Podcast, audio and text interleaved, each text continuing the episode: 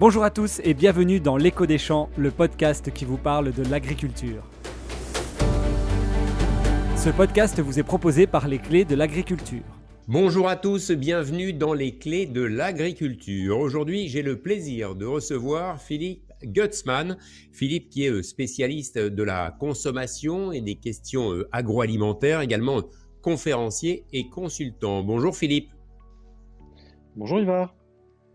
Alors, on va parler avec vous euh, d'un sujet qui concerne la table, les aliments, les, produits que l'on mange, avec une, un élément, en fin de compte, Philippe, qui nous a donné envie d'en parler, c'est euh, le ministre Julien de Normandie, le ministre de l'Agriculture, qui a dit il y a quelques jours, chez un, confrère euh, radio, je veux rendre obligatoire l'information sur l'origine des viandes en restauration. Parce que, en fait, il y a un sujet assez, assez surprenant, Philippe, et c'est le, ministre qui rappelait ça, c'est que 80% de la volaille qui est consommée hors domicile en France, et donc consommée par exemple mmh. dans, des, cantines, eh bien, l'origine, l'estampille euh, du, produit d'origine n'est pas obligatoire à partir du moment où c'est un produit euh, transformé. 80% de cette volaille viendrait donc d'autres pays, d'Europe ou, du monde entier. Le ministre veut changer ça. Le sujet est quand même euh, important, c'est vrai, ce, chiffre-là et cette donnée, Philippe. Il est très important, le ministre a tout à fait raison de, s'occuper du sujet, euh, notamment pour une raison. On pourra rentrer dans les détails après, mais notamment pour une raison, c'est que depuis 20 ans, et je me positionne juste avant la crise Covid qui évidemment bouge un peu les choses, mais depuis 20 ans, l'évolution de la consommation des, des Français a été très fortement poussée vers le hors domicile. Je vous donne euh, euh, un chiffre, c'est que sur les 20 dernières années, la progression du nombre de repas servis en France euh, par l'effet de la population a augmenté de 55% en hors domicile et de 2,5% dans le retail, dans la distribution. Et donc, toutes les démarches qui sont entreprises depuis des années sur la transparence sur l'origine, sur l'estampille de l'origine, ont surtout concerné la distribution, et c'est tout à fait normal, et c'est tout à fait euh, logique. D'ailleurs, les consommateurs voient l'origine directement sur le produit qu'ils achètent, et on s'est peu occupé de la restauration hors domicile. Or, c'est là qu'est la croissance. Et donc, euh, si vous voulez, on peut continuer dans la distribution à s'occuper de l'origine. Si de l'autre côté, on ne le fait pas, eh bien globalement, la ferme France va vendre moins en France parce qu'on va de plus en plus au restaurant. Au restaurant, attention, et surtout euh, dans la restauration collective, les cantines euh, d'entreprises ou d'écoles, où là, on, on voit très peu de choses. Donc effectivement, le sujet est majeur. J'ai une question subsidiaire. Philippe, pourquoi la volaille en particulier? Est-ce que le porc, est-ce que la viande bovine a cette même problématique euh, de, non-origine affichée euh, à partir du moment où c'est transformé? C'est spécifique à la volaille en particulier? Non. C'est alors c'est la volaille est un des marchés, si ce n'est le marché où c'est le plus où, le, sujet le plus emblématique de la crise que nous connaissons. Euh, mais il existe également dans le bœuf, euh, dans le port également, mais, un peu moins, ou du moins en restauration, je, l'observe moins. Mais sur la volaille, c'est très net. C'est très net parce que l'évolution qu'on a connue de la consommation vers leur domicile, je n'y reviens pas, j'en ai parlé, euh, a aussi amené sur les 20 dernières années à consommer plutôt plus de volaille et plutôt moins de viande rouge. Et la volaille, elle cumule plusieurs, euh, handicaps dans cette évolution-là. C'est que, d'une part, vous avez le problème de la transparence que j'ai évoqué. De l'autre côté, vous avez un problème de compétitivité coût. Clairement, les coûts de production en France en matière agricole en général sont assez prohibitifs. Or, évidemment, quand on fait ses courses, on y est attentif, mais quand on, quand on gère des cantines, quand on gère euh, des cantines d'école, de, d'EHPAD, euh, de, d'entreprise, on est extrêmement soucieux au prix. On est d'ailleurs soumis à la commande publique, on en reparlera peut-être. mais vous avez également un problème de compétitivité hors coût. Or, typiquement, la volaille euh, est très différente suivant qu'on mange le, dire le poulet du dimanche, hein, le, poulet rôti qu'on connaît tous, et le poulet qui sert à faire des plats cuisinés, et notamment ceux de la, restauration collective. En fait, euh, c'est ce qu'on appelle le poulet. Le poulet qu'on mange chez soi du dimanche, on préfère qu'il soit euh, allez, élevé en plein air, qu'il soit label rouge, qu'il ait oui. une, jolie estampille derrière, euh, plutôt que de savoir, euh, bah, ne pas savoir d'où il vient en fait. Hein. Alors, il y a tout à fait ça, bien sûr. On achète un poulet euh, pour la famille, en général un poulet de 4 personnes, c'est ce qu'on appelle le poulet prêt à cuire, le poulet pack dans le, dans le jargon, et on va l'acheter fortement en label rouge, et ça se voit en distribution, et donc on va avoir cette traçabilité plein air, etc. Quand vous êtes en restauration, vous n'avez pas ces éléments de réassurance, mais surtout, vous achetez plutôt euh, ce qu'on appelle du poulet lourd, des poulets qui sont beaucoup plus imposants, qui ont beaucoup plus de chair sur leur carcasse. C'est pas du tout la même chose. C'est pas fait pour euh, manger à quatre euh, en rôti, c'est fait pour faire des filets, c'est fait pour faire des, découpes de volaille qu'on va retrouver dans nos assiettes. Or, la France s'était spécialisée sur le poulet prêt à cuire, comme je l'ai évoqué. On est vraiment le, grand spécialiste avec les labels de, de ça. Et les autres productions dont qui se développent, en fait, dont la consommation se développe, sont plutôt des productions qu'on trouvait historiquement dans d'autres pays et notamment chez nos voisins. Et donc on a la compétitivité coût, la compétitivité hors coût, et en plus l'absence de, transparence sur l'origine qui, euh, qui se rajoute par-dessus. Donc on cumule tout. Mais il n'y a pas que la volaille. Hein. Si vous allez dans la restauration, vous voyez très facilement, euh, c'est très à la mode depuis, des années, euh, de l'angus d'Aberdeen sur les cartes de restaurant. Or, l'Angus d'Aberdeen, au-delà de, l'imaginaire peut-être de l'Angus, euh, euh, où on a réussi à faire du marketing euh, autour, c'est un bestiau qui est beaucoup plus petit en taille, en poids, qu'une charolaise ou une limousine. Résultat des courses, le steak, quand vous découpez la, la, carcasse, le steak est naturellement plus petit. On consomme globalement des portions de viande plus petites qu'il y a 20 ans. Et donc un restaurateur qui nous sert un Angus d'Aberdeen a en fait un plat qui est mécaniquement plus rentable à la portion euh, que s'il achetait euh, de, la, de la viande française sur les conformations qu'on a fait. Les éleveurs travaillent beaucoup sur ça depuis 10 ans, mais on avait pris du retard. Est-ce que, je crois Philippe, il y a, il y a un certain nombre de, de, démarches qui ont été euh, mises en œuvre, qui sont un peu dans, dans, le tuyau depuis, depuis quelques temps, pour favoriser la, la transparence dans des origines, hein, dans les, sur les produits qu'on peut acheter, est-ce que vous pouvez nous, rappeler quelques-unes de ces, initiatives pour tendre peut-être, est-ce que ça avance pour justement qu'on ait un, étiquetage plus clair, plus franc, qui montre peut-être un peu mieux d'où viennent clairement les produits et si c'est par exemple des produits made in France? Alors, d'abord, il faut revenir, je crois, je vais bien sûr vous répondre, à, à pourquoi le made in France? Les consommateurs, de façon très nette dans toutes les études, depuis euh, en tout cas une bonne dizaine d'années, affiche et de plus en plus une préférence pour les produits français. Euh, ils l'affichent dans les déclarations, ils ne le traduisent pas nécessairement dans leur acte d'achat, mais parce que là-dessus se rajoute la contrainte de prix. Mais je vais mettre ça de côté. En tout cas, ils ont envie d'acheter plus français qu'ils ne le faisaient. Ça, c'est très clair. Euh, c'est très clair parce qu'en fait, ils mettent derrière différents critères qui sont vrais ou pas, mais en tout cas, c'est comme ça qu'ils le visualisent. Ils se disent que français, c'est plus fiable, c'est plus traçable, c'est plus qualitatif en termes de normes. Et c'est là pour le coup incontestable. On a l'agriculture sans doute la, meilleure du monde en matière de qualité, de traçabilité, de rigueur de sa production. Donc on se rassure en achetant français. Le deuxième élément, il est plutôt écolo. C'est-à-dire qu'on a tous à peu près compris que si on achète des produits français, ils viennent de moins loin et donc a priori le bilan carbone devrait être meilleur. C'est pas toujours vrai, mais en tout cas c'est comme ça qu'on qu'on va le comprendre. Et puis, il y a bien sûr la sensibilité à l'emploi depuis un certain nombre d'années, notamment d'ailleurs depuis, euh, euh, vous savez, on a eu un ministre un jour en marinière et qui a beaucoup fait de battage autour de ça. Euh, il avait raison pour le coup. Le, Vive le cette, voilà, cette sensibilité à acheter français en se disant mais il faut peut-être qu'on achète des produits de chez nous, ça va garantir la valeur ajoutée, ça va garantir l'emploi. Donc on a cette tendance qui est très forte. À partir de là, ce qui est assez intéressant, c'est que euh, on va dire, l'offre au global euh, qu'on proposait aux Français était plutôt en retard, elle n'affichait pas très bien les choses. Euh, et d'ailleurs, le code douanier est assez flou, en fait. Il est, euh, on va pas rentrer dans les détails techniques, mais on peut mettre Made in France sur beaucoup de produits qui ont en fait l'essentiel de leur valeur ajoutée qui est faite ailleurs. C'est un code douanier. il ne garantit pas vraiment la, la valeur ajoutée. Donc beaucoup d'initiatives se sont faites jour. Il y a une petite dizaine d'années a été créé le label Origine France Garantie qui lui, euh, qui n'est pas qu'alimentaire, hein, qui est dans tous les domaines, qui lui garantit que 50% de la valeur ajoutée soit faite sur le territoire national et que ce qu'on appelle la caractéristique essentielle du produit vienne de France. Typiquement, on ne pourrait pas faire un yaourt si le lait ne serait pas français. Je, le traduis de façon euh, simple comme ça. Et puis plus récemment, un nombre de, de, composants dans le produit, qui de la viande, qui du blé, qui des sauces, qui un emballage, etc. Là, là c'est plus flou déjà. Hein. Tout à fait. Tout à fait. Il faut 50% pour le label Origine France Garantie, mais par exemple, si je prends une lasagne, euh, dans le poids d'une lasagne, la viande ne pèse que 20%. Euh, donc, on pourrait faire des lasagnes françaises, mais avec de la viande pas française. et d'ailleurs, en alimentaire, la distinction entre la valeur et le poids est un élément euh, très important de l'appréciation de, l'origine.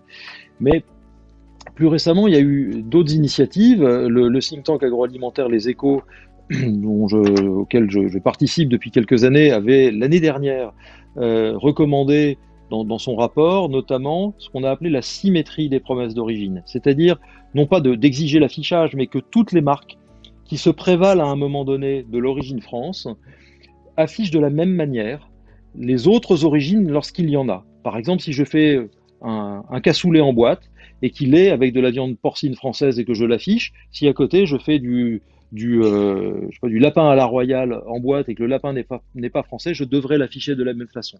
Dans une logique simplement de, de transparence, de symétrie, finalement de, de, je dirais, d'honnêteté intellectuelle vis-à-vis du, du, consommateur. Cette, Voilà. Cette démarche a été beaucoup portée euh, en fin d'année dernière jusqu'à un colloque à l'Assemblée nationale euh, et relayée aujourd'hui par euh, une, je crois une, cinquantaine de parlementaires qui ont souscrit à cette démarche. Elle a par ailleurs entraîné euh, des initiatives de, trois distributeurs euh, marquants. Euh, tous les distributeurs d'ailleurs quasiment ayant signé cette, cette charte issue des travaux du think tank. les trois distributeurs que, je voudrais citer là sont dans le désordre et sans préférence. Hein. Intermarché. Intermarché a lancé une initiative qui s'appelle le Francoscore, qui mesure en fait le pourcentage de matière française à l'intérieur, des, des, plats de la marque distributeur Intermarché. Alors, ça a un avantage de mesurer le, pourcentage de produits français. Ça ne dit par contre pas d'où viennent les, pourcentages de matière qui ne seraient pas françaises. Euh, et ça se fonde sur le poids et pas sur la valeur. Et donc, euh, c'est une avancée. Elle n'est pas idéale, mais il y a pas de. Euh, Lidl s'est engagé récemment à lui éradiquer euh, le, la mention d'origine qu'on connaît beaucoup, qui est origine UE ou origine non UE, euh, considérant que l'Union européenne n'est pas en soi une origine, puisque vous avez à la fois des produits français qui peuvent être balisés UE, et, et, ils mériteraient d'être balisés France, des origines italiennes, espagnoles, euh, belges, allemandes, qui ont des normes sanitaires finalement assez proches des nôtres et des pratiques agricoles assez proches des nôtres, même s'il y a des écarts. Euh, et puis des pays de, l'Est qui progressent très fortement par rapport à ce qu'ils étaient il y a 15 ans, mais qui n'ont de loin pas aujourd'hui le niveau d'exigence euh, sanitaire et de traçabilité qui est celui de notre pays. Lidl qui dit je ne veux pas afficher euh, l'estampille UE, ils mettent quoi finalement? Plus rien du tout. Eh bien non, ils vont afficher, le, patron de Lidl l'a dit très clairement à la rentrée, ils vont supprimer UE pour afficher très clairement France, Espagne, Belgique, Allemagne ou Pologne ils se sont engagés de façon extrêmement claire. Et d'ailleurs, euh, contrairement à ce qu'on peut penser, euh, en tout cas sur tout, ce volet de produits frais, euh, Lidl a beaucoup de produits aujourd'hui qui sont faits en France. Et donc, la démarche de Lidl, comme des autres d'ailleurs, n'est pas simplement une démarche philanthropique. C'est pas vraiment le genre de la maison. C'est juste que la transparence exigée par les consommateurs, aujourd'hui, les distributeurs sont en situation d'y répondre. Et euh, je parlais de trois distributeurs, je peux citer également Leclerc, qui lui s'est engagé sur ses produits à marque distributeur d'afficher dans l'ordre l'origine des cinq premiers ingrédients des, produits. Donc là, ça fait beaucoup. Il va encore plus loin qu'Inter et que, Lidl en affichant les cinq. Ceci dit, ça complexifie un petit peu la lecture de l'étiquette. Mais en tout cas, il y a un engagement très fort. Et ce qui est assez frappant, c'est de remarquer que globalement, les distributeurs sont plutôt euh, en pointe sur ce combat, c'est logique parce qu'ils ont euh, les consommateurs dans les magasins et, il y a cette attente. C'est aussi, euh, et, j'ai beaucoup travaillé en distribution, c'est aussi un petit peu facile pour elles, puisque pour les distributeurs, puisque euh, finalement la complexité industrielle de la chose, n'est pas la leur. Ce sont ceux qui produisent les, produits transformés, les plats cuisinés, hein, les industriels de l'agroalimentaire. Cette responsabilité-là, finalement. Voilà. Tout à fait. Alors un certain nombre sont clairement engagés aujourd'hui dans ce type de démarche, d'autres sont en train de le faire. Maintenant, il ne faut pas ignorer, euh, je dis ça pour le, grand public comme pour le monde agricole, il ne faut pas ignorer la complexité de, l'industrie agroalimentaire de ce point de vue. Parce que euh, pour afficher une origine France de façon stricte, il faut être en situation de garantir, quand on produit euh, par exemple des plats cuisinés, est en situation de garantir que tout au long de l'année, tout au long de la production, on produit puisse et avec un prix qui permette de garantir le, finalement la rentabilité du produit qu'on propose. Or, euh, les produits agricoles, par nature, ont des, tarifs très fluctuants parce qu'on ne consomme pas la même chose en été qu'en hiver, on ne mange pas les mêmes morceaux de cochon ou de, ou de, de, bœuf en été qu'en hiver, et donc il y a des fluctuations de cours, et les industriels font forcément des péréquations, et d'autre part, vous avez évidemment les aléas climatiques. Un, grand patron de, de, la, du monde de la coopération agricole me disait un jour, mais comment je, fais? Je fais des salades françaises, mais quand pendant un mois de l'année, parce qu'il y a des intempéries, euh, parce que euh, on a eu une tempête ou autre, bah, mes, salades en sachet ne sont pas françaises, je suis bien obligé de les importer de Belgique. Mais à ce moment-là, je ne peux pas changer du jour au lendemain, parce que c'est de l'ultra frais, ça se fait en, trois jours. Je ne peux pas changer du jour au lendemain tous mes emballages. Et c'est un, un, argument qui doit être entendu aussi. Et donc, à titre personnel, euh, moi, je plaide pour qu'on puisse afficher une origine France euh, sur une production dès lors qu'on ne garantit pas 100% de la production sur, une, sur un produit donné, mais qu'on puisse garantir, par exemple, disons 80% ou 90%, ce qui permet à l'industriel éventuellement de faire le joint quand il n'y a pas de matière ou quand la matière est à des tarifs qui ne lui permettent plus de proposer le produit. Euh, parce que le, je dirais que là aussi, le mieux est peut-être l'ennemi du bien. Amener de la, de la souplesse tout simplement pour avancer progressivement plutôt que de demander euh, in extenso un 100% parfait qui, est impossible à atteindre en fait. Hein, c'est l'esprit, Philippe. Alors, il est, il est possible à atteindre, on peut toujours dire que c'est possible à atteindre, euh, mais ça peut être atteignable au prix d'inflation de, de, tarifs qui pourraient être importantes ou de rupture dans la chaîne d'approvisionnement par moment, et c'est pas l'objectif. Euh, le, il ne faut pas oublier que les Français, s'ils veulent acheter plus français, ils achètent aussi de plus en plus de produits exotiques et autres. Donc on est, on, je crois qu'il faut qu'on ait l'humilité dans notre filière d'être dans, vous l'avez dit, d'être dans une logique de progrès, d'amélioration continue et pas simplement chercher en permanence des grands soirs qui en fait n'existent pas. Philippe, un, point, un point intéressant effectivement, euh, le, le, Made in France euh, au sens large euh, engendre finalement beaucoup de choses. Oui, alors le Made in France, on a parlé beaucoup de la partie, je dirais, aval, ce que voit le consommateur, les complexités de l'industriel. Je crois qu'il faut aussi avoir, dans le monde agricole, le, qui exige ce Made in France à raison, avoir l'humilité de regarder également ses propres pratiques. Et quand je dis ça, attention, il n'y a pas de critique, c'est les pratiques parce que c'est l'histoire de notre pays et finalement de sa production au global. Mais si je prends les critères d'un label comme Origine France Garantie qui dit pour être français, il faut que 50% de la valeur ajoutée soit produite en France.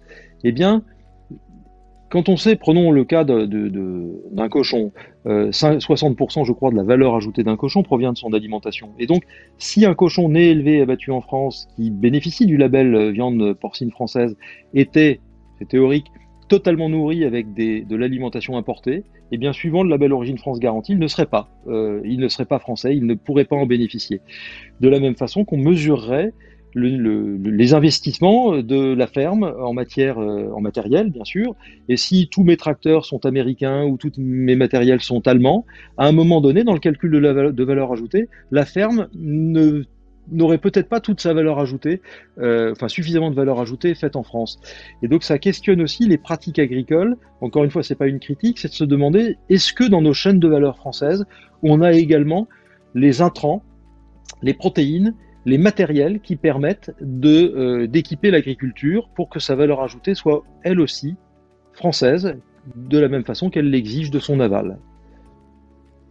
On pourrait faire, euh, Philippe, un peu l'analogie, mais vous avez raison, je, pense sur, sur, le fond, avec euh, les fabricants et les constructeurs de, voitures automobiles. Hein. Une automobile assemblée en France est-elle une voiture française à partir du moment où toutes les pièces viennent de l'étranger? Je ne vise aucun constructeur, mais c'est aussi un petit peu la réalité. Alors j'ai cité Origine France Garantie, c'est un bon exemple sur ça. C'est que il y a des voitures Origine France Garantie, il y a plusieurs modèles du groupe PSA, il n'y en a aucun de chez Renault, et il y a, euh, c'est presque peut-être le leader d'Origine France Garantie, c'est Toyota. Euh, Toyota à, Valenciennes qui a une fonderie qui fait euh, l'essentiel de sa valeur ajoutée en France, qui est donc Origine France Garantie. Et pourtant, ce n'est pas une entreprise française. Merci Philippe pour euh, vos éclairages sur ce sujet. On suivra ensemble, hein, je vous propose ce, sujet du, du, Made in mmh. France, de, la, de la volaille qui est dans la restauration et qui est majoritairement en provenance d'autres pays européens notamment et qui n'ont pas forcément les mêmes règles et les mêmes obligations. Et puis évidemment sur votre sur votre blog. Vous nous rappelez euh, l'adresse de votre blog, on peut, euh, on peut suivre vos propos, euh, vous écouter, vous lire hein, sur différents sujets Oui, sur, sur LinkedIn, sur Twitter et sur mon, mon site web www.philippegutzmann avec deux N à la fin.com. Pour en savoir plus donc sur la, consommation et les questions agroalimentaires. Merci Philippe et je vous dis à très bientôt. Merci, Au revoir. Merci à vous d'avoir écouté L'écho des champs, le podcast qui vous parle de l'agriculture. Ce podcast vous a été proposé par les clés de l'agriculture.